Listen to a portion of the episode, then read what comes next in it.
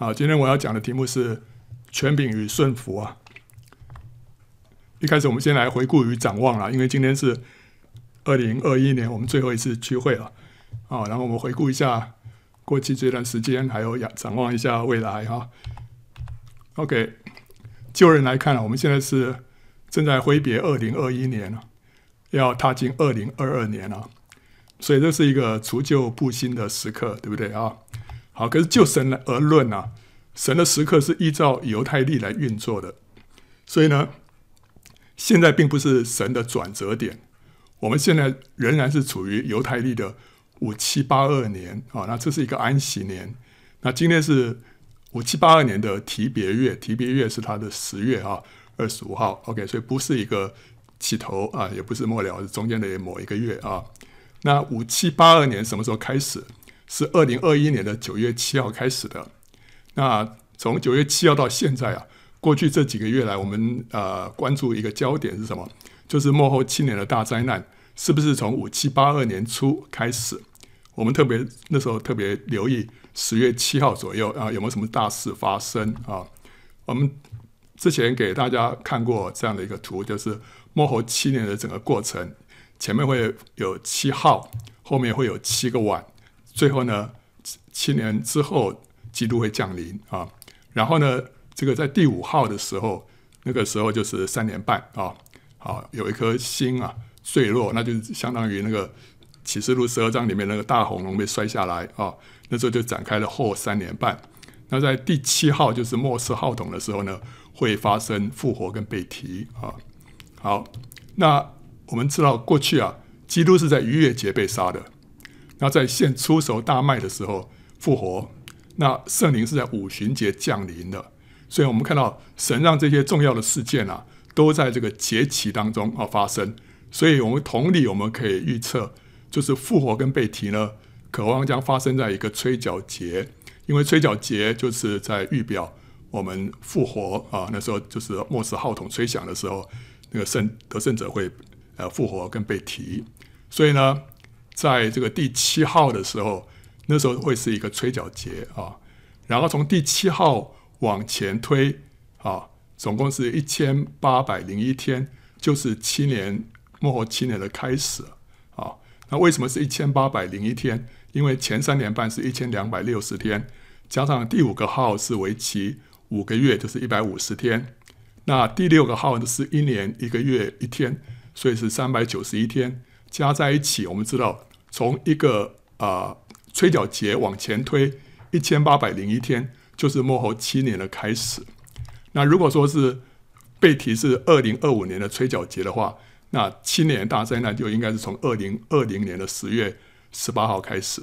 如果是被提是二零二六年的吹角节的话，那七年大灾难就应该从今年的十月七号开始。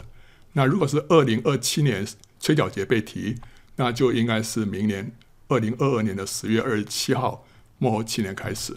那同理，如果是二零二八年吹角节被提，那就末后七年就应该是从二零二三年的十月十七号开始啊。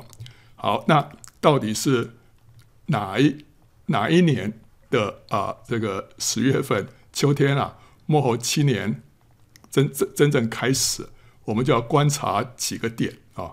啊、呃，我们要观察几个点才确定说到底是哪一年末后七年开始，包括第一个第一点要观察的就是是不是有敌基督跃上台面，第二个就是是不是有敌呃这个敌基督呢跟多国签订盟约，第三个就是说当时是不是第一号的灾啊，就是普世性的大火爆发，因为这个第一号的灾就是有这个火啊这个丢下来，这个地上的三分之一的这个。青草啊，这个还有树啊都被烧了，所以这是一个普世性的大火。OK，好，那我们看这个二零二零年十月十八号没事啊，那今年的十月七号也没事，所以呢，下一个我们要观察的就是啊，明年的十月二十七号啊。那 OK，我们现在是二零二一啊，然后现在是犹太历的五七八二年，五七八二年是一个安安息年啊。那下一个安息年是五七八九，好，相当于公元的二零二八到二零二九，好，好，从这个安息年结束之后的下一年开始，到下一个安息年，这是一个安息年的周期，就好像是从礼拜天到礼拜六会是一周一样。所以第一天啊开始，一直到最后一天，最后一天是安息安息日啊。那我们一样，就从从第一年一直到第七年，第七年是一个安息年。好，那第第一年呢，就是在安息年的结束之后的下一年就是第一年。OK，所以这七年是一个安息年的周期。那有人认为啊，有人认为末后七年一定是一个安息年的周期，是从安息年之后的第一年开始，然后结束于下一个安息年。就是我们上面所写的这个安息年的周期啊。那如果是这样子的话呢，二零二二年的秋天就是一个可能的起始点啊，因为那个时候是一个安息年的周期的开始。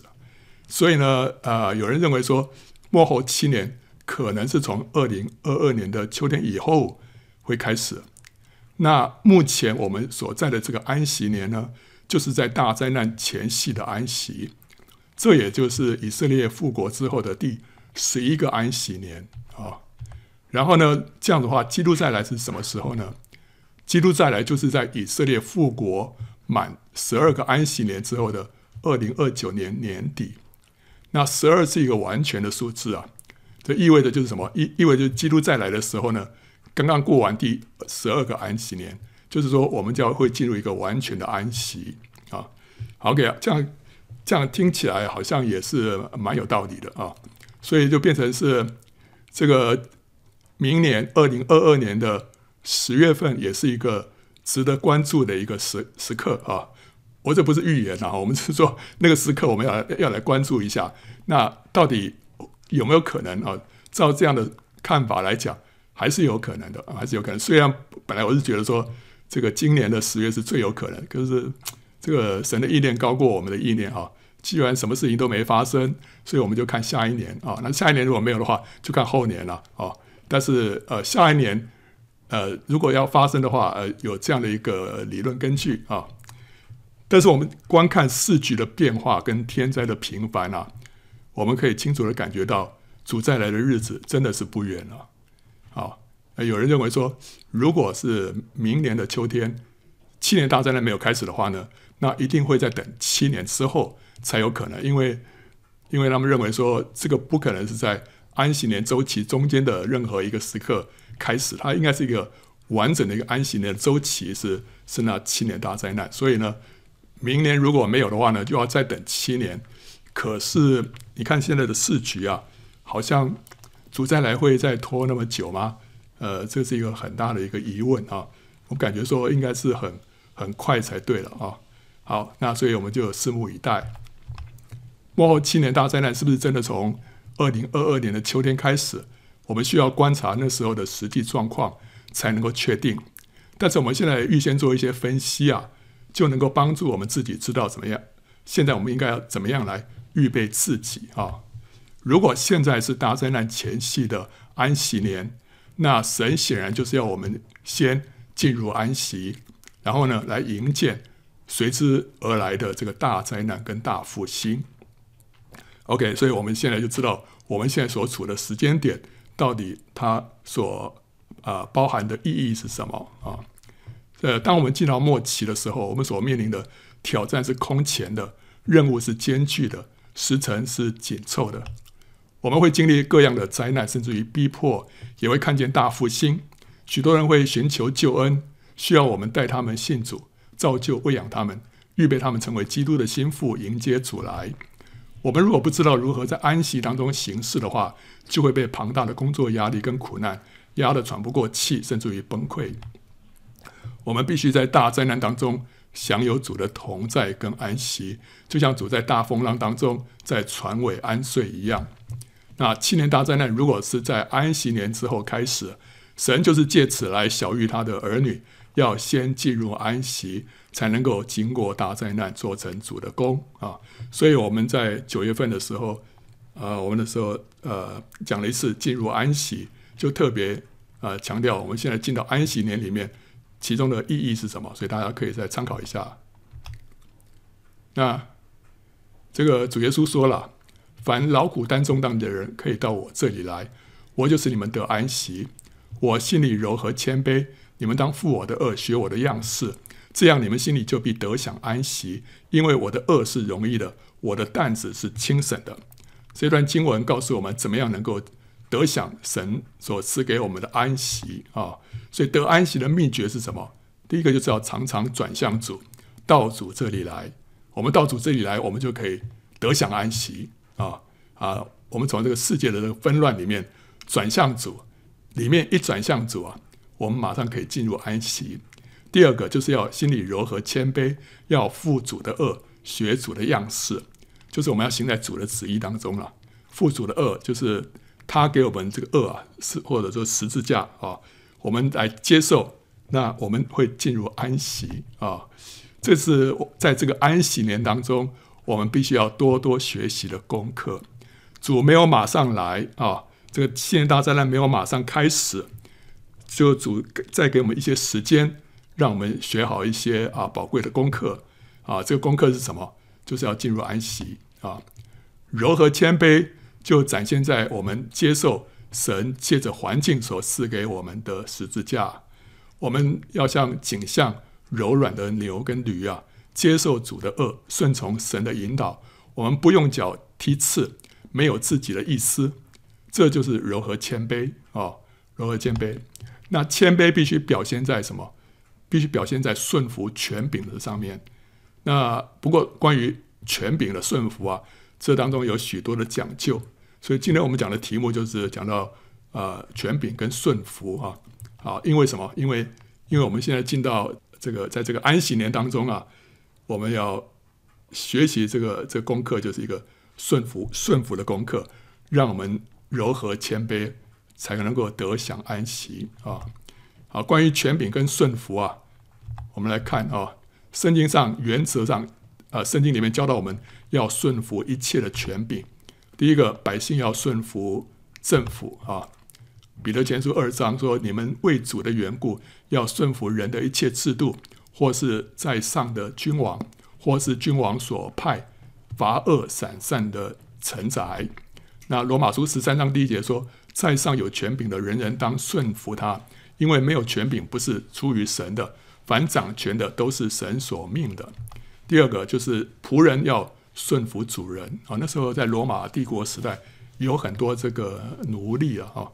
很多奴隶，那那些奴隶啊、你没有选择。我们今天在一家公司啊，这个这个干得不愉快，我们可以换一家公司，换一个老板。但那时候他们没有得选择啊。但是保罗怎么劝这些仆人呢？啊，他说：“你们做仆人的，凡事要存敬畏的心，顺服主人。不但顺服那善良温和的，就是那乖僻的，也要顺服啊。好，所以所以要要顺服。所以不管这个主人怎么样啊。”都要顺服了。我们今天可以跳槽啊，那时候不行，所以都要顺服。然后妻子要顺服丈夫啊，你们做丈妻子的，当顺服自己的丈夫，如同顺服主。那年幼的要顺服年长的。他说：“你们年幼的也要顺服年长的，就是你们众人也都要以谦卑束腰，彼此顺服，因为神阻挡骄傲的人，施恩给谦卑的人啊。”然后呢？信徒要顺服带领的人啊，所以希伯来书说：“你们要依从那些引导你们的，且要顺服，因为他们为你们的灵魂时刻警醒，好像那将来交账的人啊。” OK，所以呃，这里有提到我们要顺服，这个是圣经里面的大原则啊。顺服，圣经里面也让我们看到一些干犯权柄的结果都是非常严重的。第一个，当撒旦的时候起来。背叛神、干犯神的权柄，这个是宇宙间的第一宗罪啊，第一个罪，而且是非常严重的罪。结果造成什么？造成撒旦还有他的跟从者的堕落，成为魔鬼跟邪灵啊。所以第一个罪就是干犯权柄。那后来呢？挪亚的儿子含啊，揭露他父亲酒后的这个丑态啊，就干犯了父亲的权柄。结果呢，非常严重，是怎么样？导致他的后裔被咒诅，这影响了全球三分之一人口的命运。含的，因为那个挪亚三个儿子嘛，啊，所以那个一个儿子受咒诅，后来全世界三分之一人口的命运就受到影响了啊。好，第三个是可拉、大坍跟亚比兰，那时候就纠众反叛了，干犯了摩西的权柄，结果怎么样？他的这个下场是圣经里面最可怕的下场，是活活坠入阴间啊！这是圣经当中最可怕的刑罚。OK，所以你就看到这个干犯权柄的结果，它的影响，它的下场是是在圣经里面可以说是最严重的啊。好，所以圣经里面教导我们要顺服啊，要顺服权柄。可是现在问题是了，我们的权柄啊，我们在上位那些权柄，如果不称职的话，让人顺服不来，我们还要顺服吗？啊，这是我们今天最大的问题。你说要顺服，OK，但是问题是上面的人让我们顺服不来啊。比方说政府啦，当政府推行的政策，基督徒心里感到不安，那应不应该顺服啊？那第二个。教会啊，如果教会的传道人的做法充满了仁义啊，你心里不阿门，应不应该顺服啊？第三个，如果在家庭里面，如果丈夫的决定啊或者做法，妻子没办法苟同的话，应不应该顺服啊？好，这些都是一些非常实际的状况。好，这时候要要顺服吗？啊，好，我们来接下来看啊，到底圣经怎么说啊？我们先看那个圣经里面讲到这个权柄啊，我们顺服权柄，权柄它有它的次序的啊。最高的权柄是什么？是神跟他的话。神是宇宙间最高的权柄，其他一切的权柄都是从神而来啊。所以当其他的权柄的命令抵触神的命令的时候呢，我们就要顺服神啊。所以彼得跟众使徒回答说啊。顺从神，不顺从人是应当的啊。OK，这句话大家大家都很熟啊。顺从神，不顺从人是应当的。所以有些状况之下，我们不能顺从人啊，因为因为那个人的命令啊，跟神的命令互相抵触啊。所以但以理的三个朋友，他们不拜尼布甲尼撒所立的金像，还有呢，我们基督徒不能接受敌基督的受印，都是基于这个原则啊。OK，所以跟神的命令。跟神的原则啊抵触的，我们要优先啊、来顺从神跟神的话。好，那神的话除了圣经上面的 logos 之外啊，还包括瑞玛还有圣灵的感动啊。logos 就是白纸黑字，然后上面就说啊，你爱人如己啦啊，然后呢这个不可偷盗，不可呃杀人啊，这些都是 logos 啊。然后要要要怎么样？这个就是上上面写的字哈，白纸黑字很清楚的。那另外有一方面，有一些神的话是瑞玛就是神个别对你说的，或者是透过圣经，或者透过圣灵的感动，在你里面的一个感动啊，不是圣经里面这样子，就是白纸黑字，它是它就是一个感动。OK，好，那这个东西也算是神的话啊。那所以我们如果里面有这种感动的话，这种感动它的它的权威啊，它的权柄也是高过人的权威啊。那但是，如果是圣灵的感动，使你起来反抗地上的权柄，这是一件很严肃的事情。这时候你应该要怎么样？应该要请其他的肢体来查验，你要确认确认这个感动是从神而来，免得被仇敌欺骗。没有这个肢体的印证，你就自认说：“哦，我是在顺服神啊！”那就起来反抗地上的权柄，这个是出于一个骄傲的心，是很危险。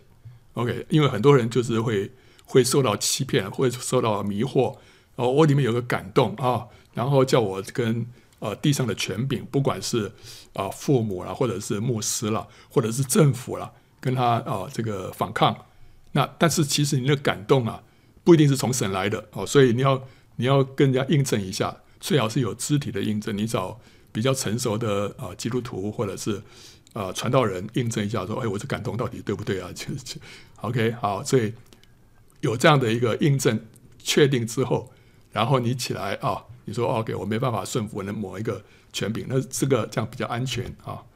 那呃，这个乔纳 Rick Joyner 他在一本书啊，小册子了，叫做《对抗宗教的灵》这本小册子里面，他曾经列出二十五种宗教之灵啊啊，这个叫做假属灵啊，就是假属灵的一个特征啊。有一种那个邪灵啊，可以说可以说是叫做宗教之灵啊，religious spirit 啊，这个是让人好像有一个属灵的外貌，其实不是真的属灵啊，只是一个宗教的一个外壳好，那这个这种宗教的灵啊，有二十五种特征，其中有一项特征就是说什么？就是坚持说，哎呀，我不听从人，我只听从神。当一个人他常常这样讲，或者说是他里面有这样的一个啊、表现啊，常常表现出来的话啊，你就常常听到他说他不听从人啊，他只听从神啊，他单单听神对他说，你们谁说都没有用啊，神对我说这才有用。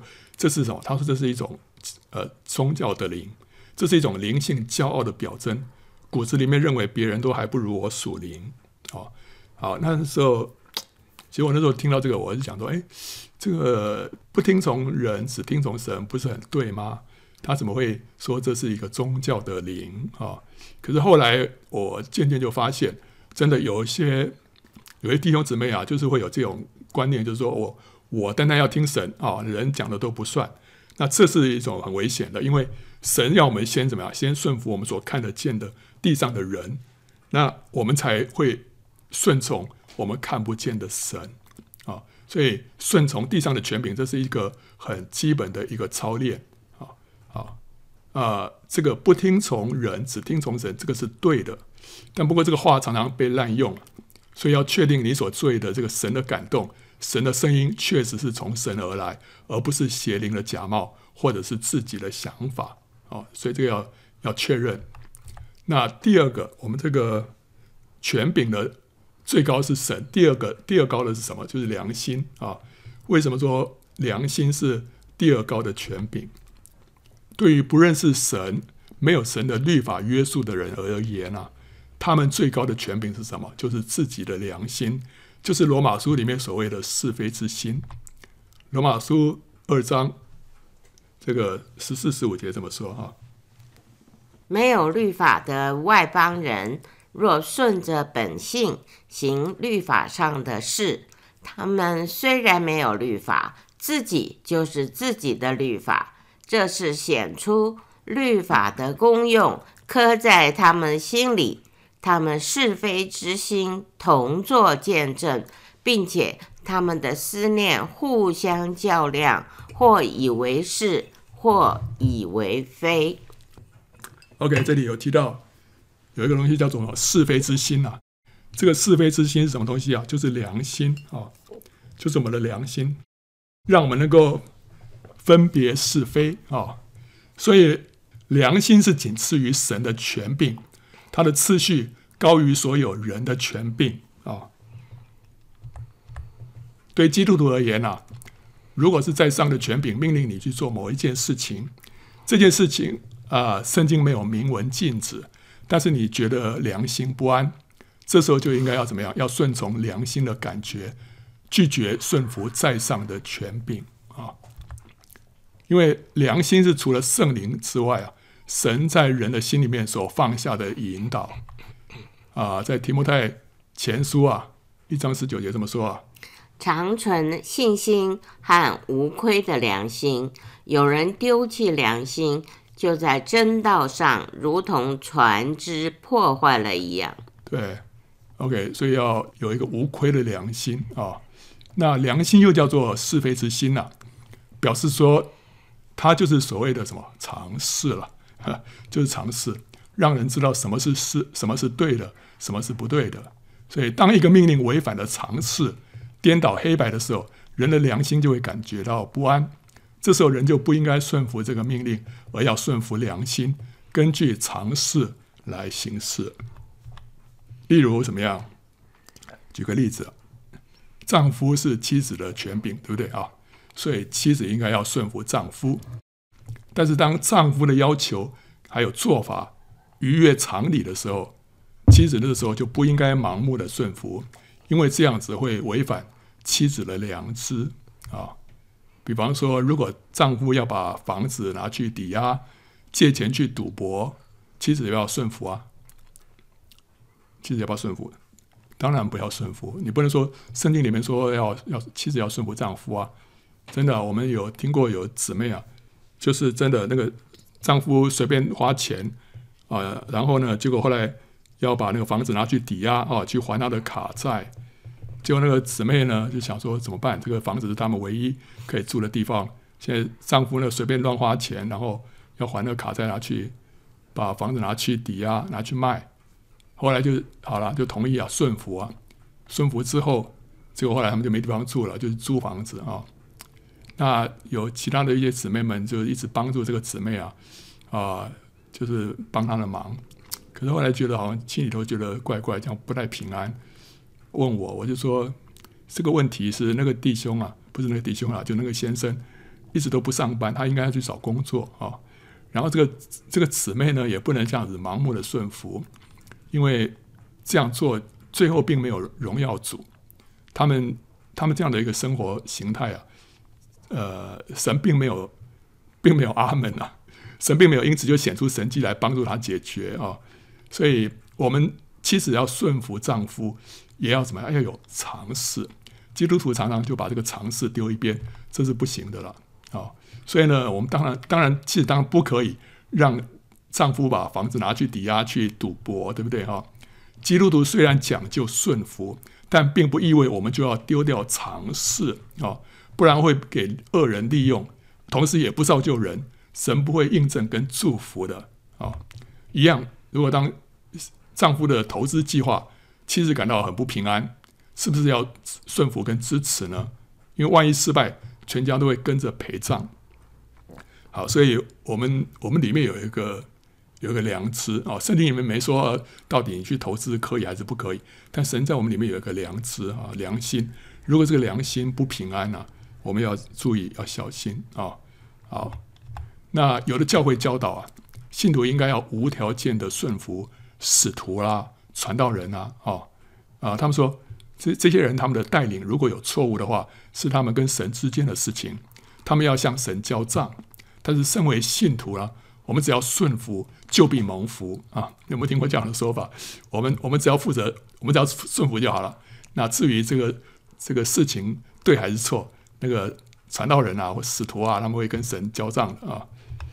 那甚至于有人说了，他们就说，即使在上的这个权柄啊，叫你把玻璃打破了再来擦，或者说把钢琴倒过来放，你都要要顺服。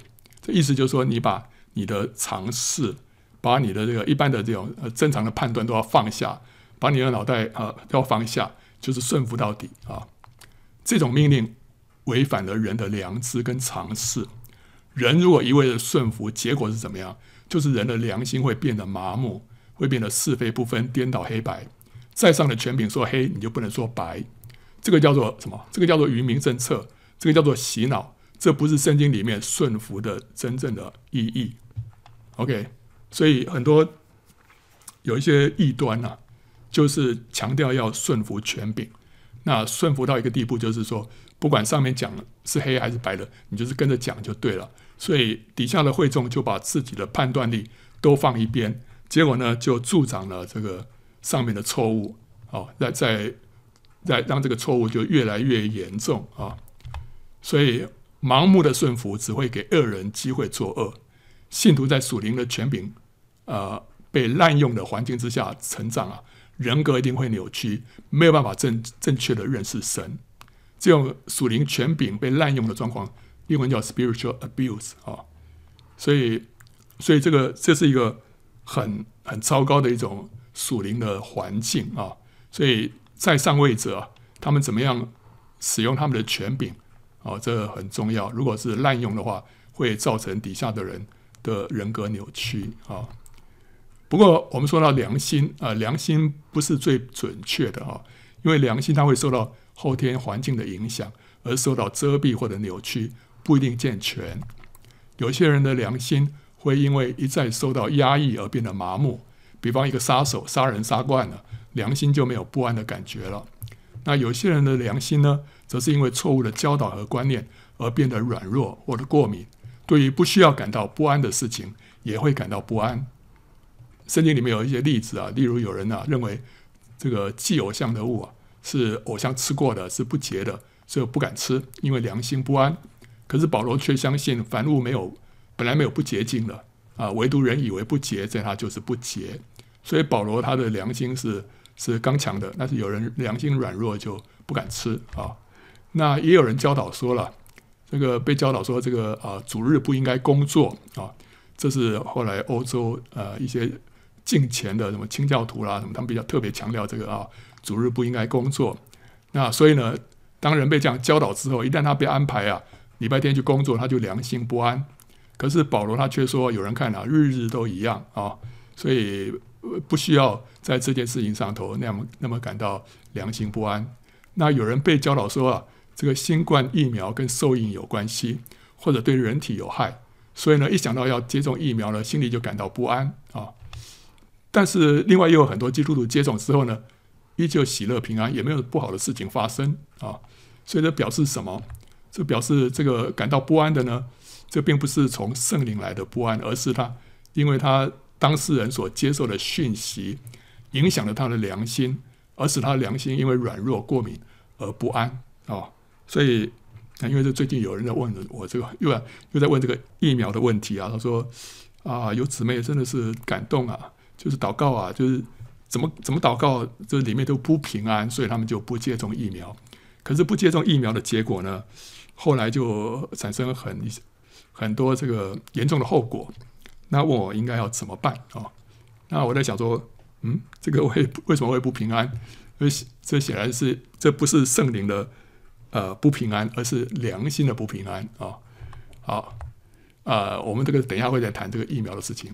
那第三个权柄就是人啊，从人来的权柄，神就赋给人权柄啊，管理不同的领域啊。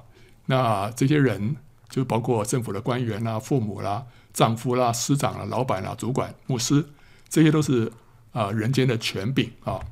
那在不抵触神和良心的前提之下，我们应该要顺服人的权柄，如同顺服主一样。那耶稣自己就是服在人的权柄跟制度之下，他从来没有号召人起来革命，乃是从里面来改变人的生命。基督徒的生命是温良柔顺的，就好像绵羊一样，可山羊却是特立独行，偏行己路。山羊是拿常常被拿来象征罪人的。我们应该要有绵羊的生命啊，像主耶稣一样。OK，现在要要插出去讲一下这个疫苗啊，跟阴谋论啊，因为刚刚提到关于这个我们要不要顺服这个权柄啊，打疫苗的问题啊。新冠疫情爆发之后啊，各国政府跟企业雇主纷纷要求人民和员工接种疫苗。许多基督徒为了要是不是要顺服权柄而心中煎熬啊。拒绝打新冠疫苗啊，这个其实就类似耶和华见证人见证人会啊啊，因为对圣经的错误解读而拒绝输血、拒绝服兵役一样啊。他们认为说，这圣经里面说不给吃血，那他认为说这个包不包括包括不可以输血啊，然后不可以杀人啊，就就所以他们就拒绝服兵役啊。OK，所以他们对圣经有这样的解读，所以他们就就拒绝，后来造成一些问题啊。神并没有为他们这样的一个坚持而背书，还还是有耶和华见证人，因为拒绝让儿女输血生病啊，或怎么样啊，这个开刀或者受伤需要输血，他们拒绝输血，结果让孩子无辜丧命。后来这个父母亲就被告上法庭啊，啊，有这样的事情啊。那拒绝新冠疫苗，其实甚至比拒绝输血或者拒绝服兵役啊。更缺乏圣经的根据啊！人如果因为拒绝疫苗而受苦，你可以说他是为着自己的理念而受苦，或者说他是为着人权自由而受苦。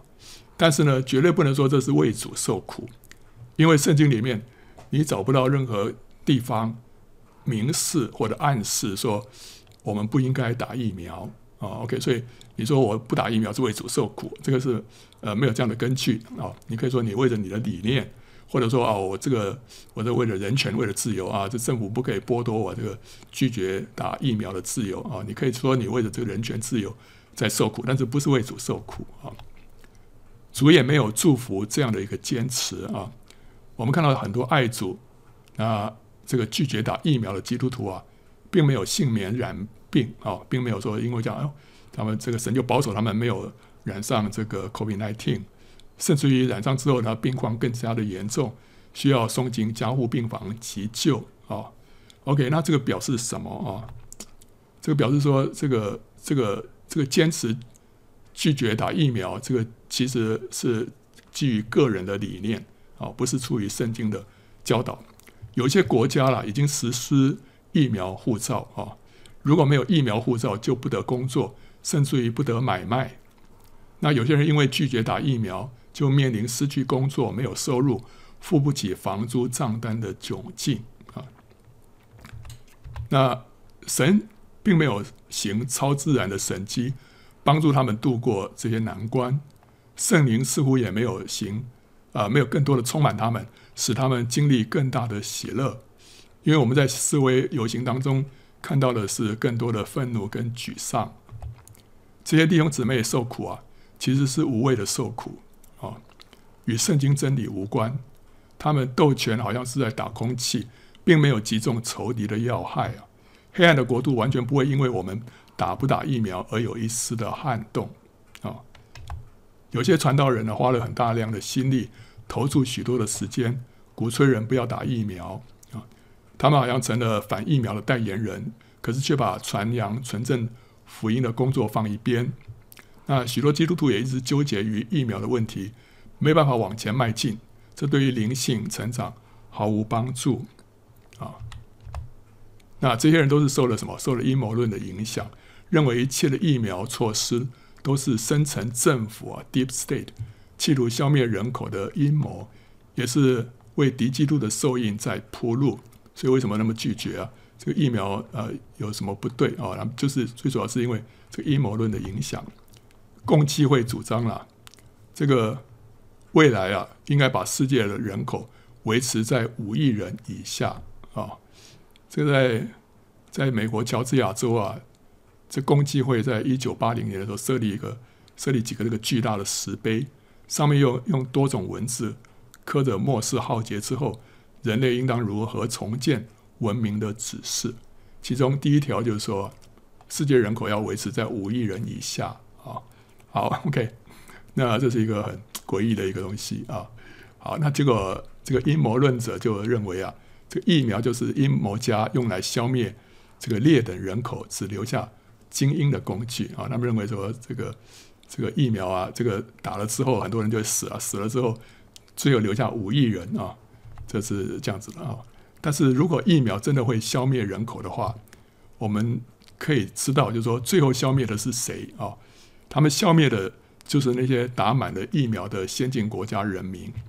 那幸存的是谁？就是那些没有疫苗可以打的落后国家人民，对不对啊？那这就刚好跟阴谋论所说啊，最终只留下精英分子的目的刚好背道而驰。可见用疫苗来消灭人口的这种说法，在逻辑上是完全站不住脚的。阴谋论是撒旦的深奥之理啊，这个启示录二章二十四节说的啊，撒旦深奥之理。已经消耗了无数爱主基督徒的大量的时间精力，只是满足人的好奇心，却丝毫无益于灵性。我们研究这个这个阴谋论啊，对我们的灵性没有任何的帮助。你不会因此就更加的、更加的向主、更加的圣洁，就不不会啊，对不对？就是脑袋里面说：“哦，我这个我懂得一些仇敌的诡计。”但是实际上很多都是猜想的啊。OK，但是神，我觉得神没有要我们去研究这一些，神要我们尽量在在属灵的这个生活上背十字架啊，来转向主，这些是更重要的啊。阴谋论是十十架道路之外的歧路啊，使基督徒迷失正途。阴谋论更厉害的就是它造成教会的分裂，在教会内部带来分化，使原本和睦的肢体关系变得如同仇敌。形同陌路，幕后教会的合一啊，会带来什么？会带来大复兴。大复兴会使人预备好迎接主再来，所以撒旦一定会千方百计的让教会分裂。阴谋论可能是主再来之前，撒旦破坏教会合一的最后一波，也是最剧烈的攻势。它迷惑人非常深，破坏力非常强。尤其是对较火热的基督徒影响最大，所以令人格外痛心。人的良心被阴谋论啊浸泡过之后，就会变得格外的软弱，在不需要不安、不需要怀疑的地方，就感到风声鹤唳、草木皆兵。人因此就不相信政府跟主流媒体的一切言论，只相信阴谋论者所散布的小道消息。这些小道消息啊，最后虽然一再被证实是谣言、谎言或者乌龙，还是捕风捉影，但是人还是不醒悟啊，又被下一个谎言、下一个谣言啊套牢，就好像吸毒成瘾啊，一吸再吸，无法自拔。因为阴谋论已经形成一个坚固的营垒，牢牢地拘禁人心。如果阴谋论对基督徒的命运关系重大的话，圣经必然会预先警告，使神的百姓提防撒旦的诡计。但圣经对此却是只字不提。如果有提，就是叫我们不要去涉猎啊。所以在启示启示录二章二十四节说：“至于你们推雅推拉其余的人，就是一切不从那教训、不晓得他们素常所说撒旦深奥之理的人，我告诉你们，我不将别的担子放在你们身上。”所以神，OK。好了，这个这个是我的解读了啊。这个撒旦深奥之理，我认为就是这阴谋论。我认为说神没有把这些担子啊放在我们身上，我们不需要去研究，不需要去好奇啊。圣经是叫我们要怎么样？叫我们要用信心跟爱心，常常守住那纯正话语的规模啊。Retain the standard of sound word 啊，你要保守那个纯正话语的这个这个标准啊。我们要抓住福音的核心，在十字架道路上勇往直前，不要那些被这些怪异的这个说法打岔分心。因为那阴谋论里面讲的一些东西啊，真的是让你好像是觉得非常新奇有趣啊。但是这就是中了撒旦的诡计啊！我们不要在这些事情上头这个花时间。所以我们来看，我们需要从顺服当中学习谦卑啊。圣经里面说：“凡自高的必降为卑，自卑的必升为高。”啊，所以谦卑是神国度里面最尊贵的特质。人越谦卑，在神的国度当中地位就越高。啊，所以，所以这个是这是神国度里面的价值观啊。所以越谦卑，他就会越尊贵。那主耶稣他降到最卑微，所以神把他升为至高啊。腓立比书二章这么说哈，你们当以基督耶稣的心为心，他本有神的形象，不以自己与神同等为强夺的，反倒虚己，取了奴仆的形象，成为人的样式。既有人的样子，就自己卑微，存心顺服，以至于死，且死在十字架上。所以神将他升为至高，又赐给他那超乎万民之上的名。对，所以主耶稣他降到最卑微，但是神就把他升为至高哦。所以这个是圣经里面的原则。当我们越加的卑微，神就把我们越加的提升啊、所以主耶稣自己的一生就是谦卑顺服的一生。他从小就顺从父母。主耶稣那时候在在耶路撒冷过节，那时候他还是小孩子的时候，后来他留在那边没有跟他们回去。后来玛利亚跑来找他了，然后他说：“耶稣就说，为什么找我呢？岂不知我应当以我父的事为念吗？”他所说的这话，他们他们不明白。他就同他们回去啊，下去回到拿撒勒，并且顺从他们，就顺从他的父母亲了。所以主耶稣从小就顺从父母，那没有说：“哦，我是神的儿子。”没有啊，他是他就顺从他们。OK，我们人如果不能顺从我们看得见的人，就不能顺从我们看不见的神。一个人从信主开始，就要学习顺服的功课，这对于灵性而言是绝对必要的。好，所以呃，神如果安排我们在一个教会里面，我们要学习顺服的功课；我们在家里面也要学习顺服的功课；在工作的地方，在学校，我们都要学习顺服。这个耶利米哀歌啊，这里有说人在幼年负二，这原是好的啊，所以神让我们一开始就会学习要负二，这对我们来的灵性来说是好的啊。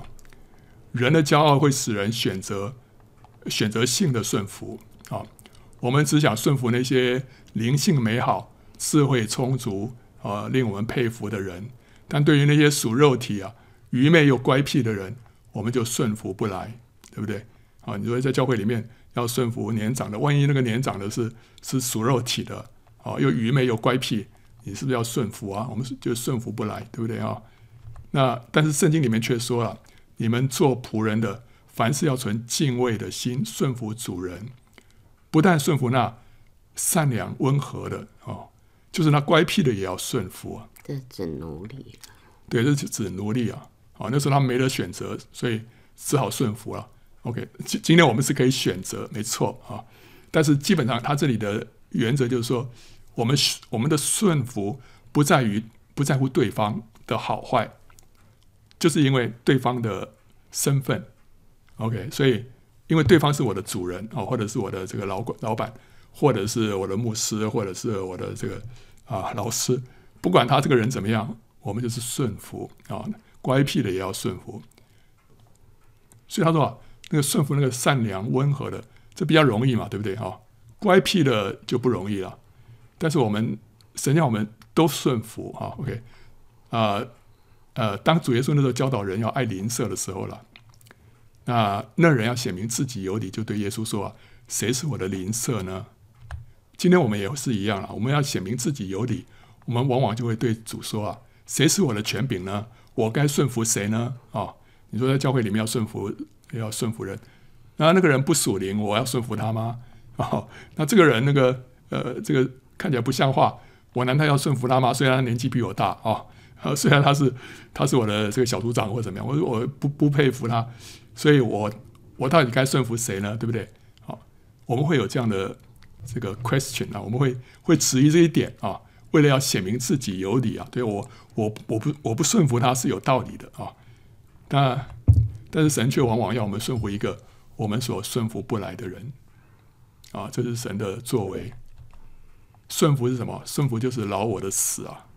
我们需要放下自己的意见、喜好跟选择，来接受别人的意见、喜好跟选择。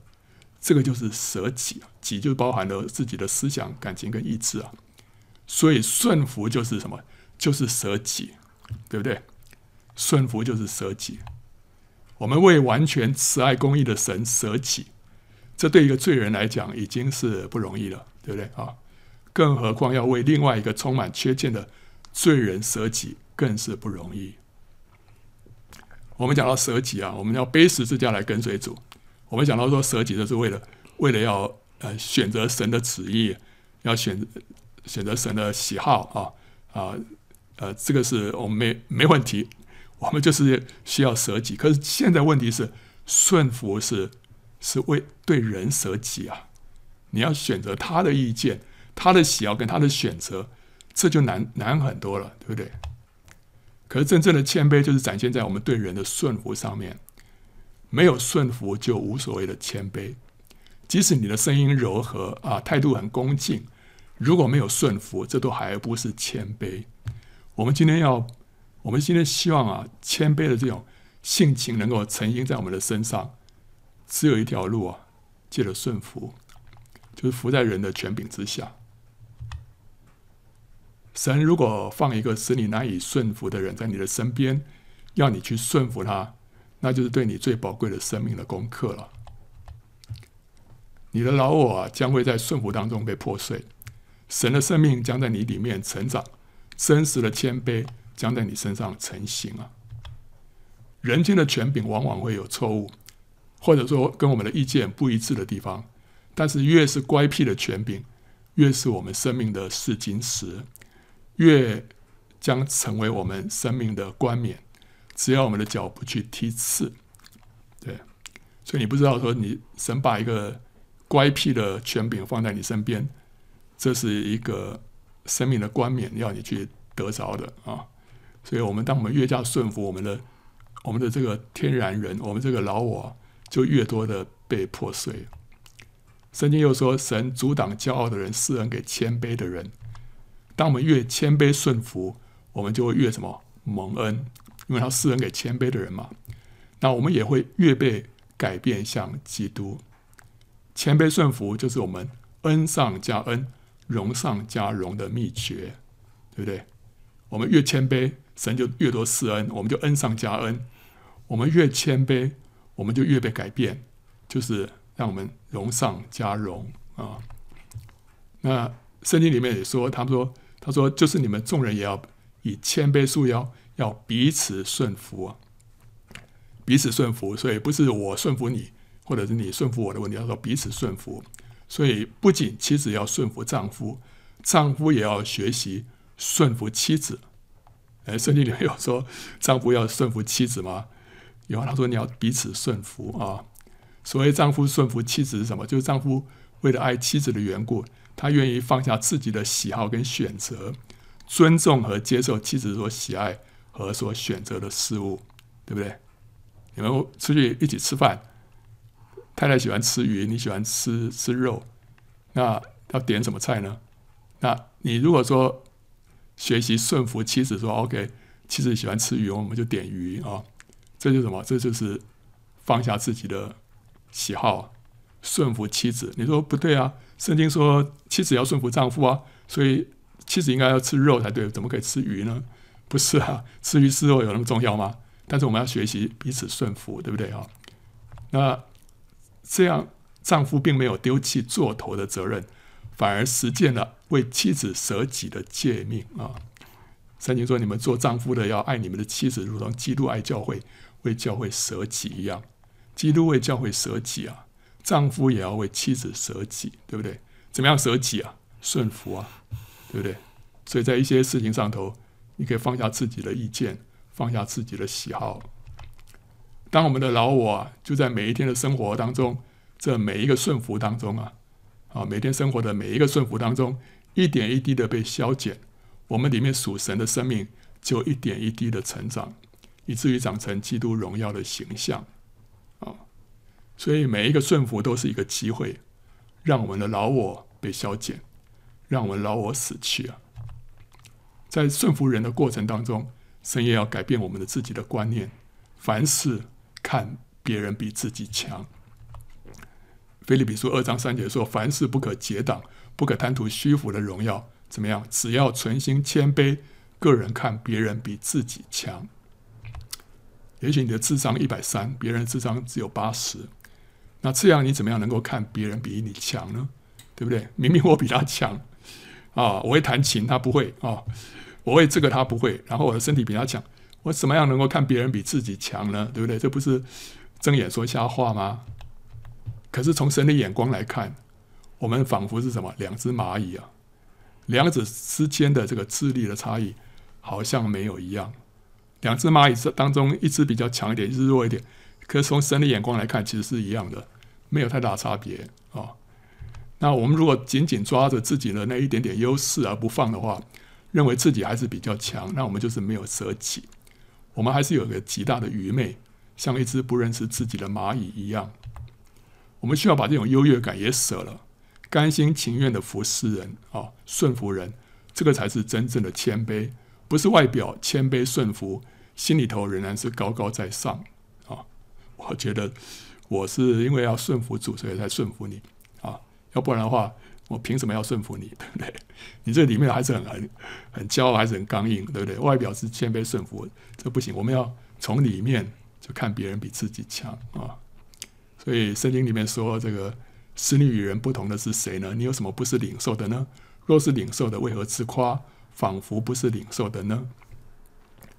所以，所以我们的什么一些啊、呃，比别人优秀杰出的地方，都没有什么可夸的。都是神所给的啊，所以要想到我们都是蚂蚁了，不要想到说我这只蚂蚁比那只蚂蚁呃强啊，在神的眼中，我都是都是非常脆弱渺小的啊。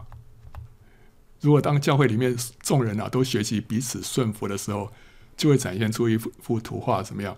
就是父慈子孝，兄友弟恭啊，这是一个非常和谐的光景，彰显了神家的荣耀。圣灵也会更多的充满跟浇灌。今天我们要等候大复兴，我们就希望圣灵要浇灌在教会里面。那我们怎么样让圣灵能够浇灌在教会呢？就是我们彼此学习顺服、谦卑，以谦卑束腰。哦，那时候你就会看到教会里的光景是这样的，真的是父慈子孝、兄友弟恭，不是相咬相吞，不是在彼此争竞，不是在那边背后。批评论断，或者说是，呃，这个这个八卦，东家长长西家短，不是啊。我们真的是要显现出这样一个荣耀的光景，才能够让神的心满足啊。好，最后我们做一个总结：末后七年有可能是一个安息年的周期啊，啊，开始于一个安息年之后的第一年啊。如果这样的话，我们目前正是在安息年当中，会神就是借此提醒我们要先进入安息，才能够面对大灾难跟大复兴。那进入安息的秘诀就是心里要柔和谦卑，富足的恶。那谦卑就展现在什么地方？展现在顺服权柄上面。顺服权柄是圣经的一贯原则。干犯权柄会带来严重的后果。问题是，如果这个权柄让人顺服不来，我们还要顺服吗？那权柄的次序最高的是神跟他的话，其次是良心啊，最后才是人。听从神不听从人是对的，但是我们必须要确定自己听到的确实是来自于神啊。良心就是是非之心，抹杀良心就会使人是非不分。人的顺服不能违反良知跟常识啊，良心也会受后天的影响，以至于麻木或者是过敏。那有人对于接种疫苗感到不安，这是良心软弱的现象。拒绝打疫苗是受到阴谋论所影响，阴谋论给教教会带来极大的破坏，是一条岔路、歧路，分裂的教会。人越谦卑，在神的国度当中地位就会越高。顺服就是老我的死，为人舍己，比为神舍己更难。但真正的谦卑，就是展现在我们对人的顺服上面。越是乖僻的权柄，越将会成为我们生命的冠冕。最后，在顺服人的过程当中，神也要我们改变自己的观念，凡事看别人比自己强。好，OK，好，这是我们今天所要分享的内容啊，这是为着往后这这个安息年啊，我们生命里面有更多的学习，怎么样进入安息，就更多的谦卑，更多的倒空。柔和谦卑，富足的恶，我们就会得享安息。啊，欢迎到圣经简报站观看更多相关视频，还有下载 PowerPoint 档啊。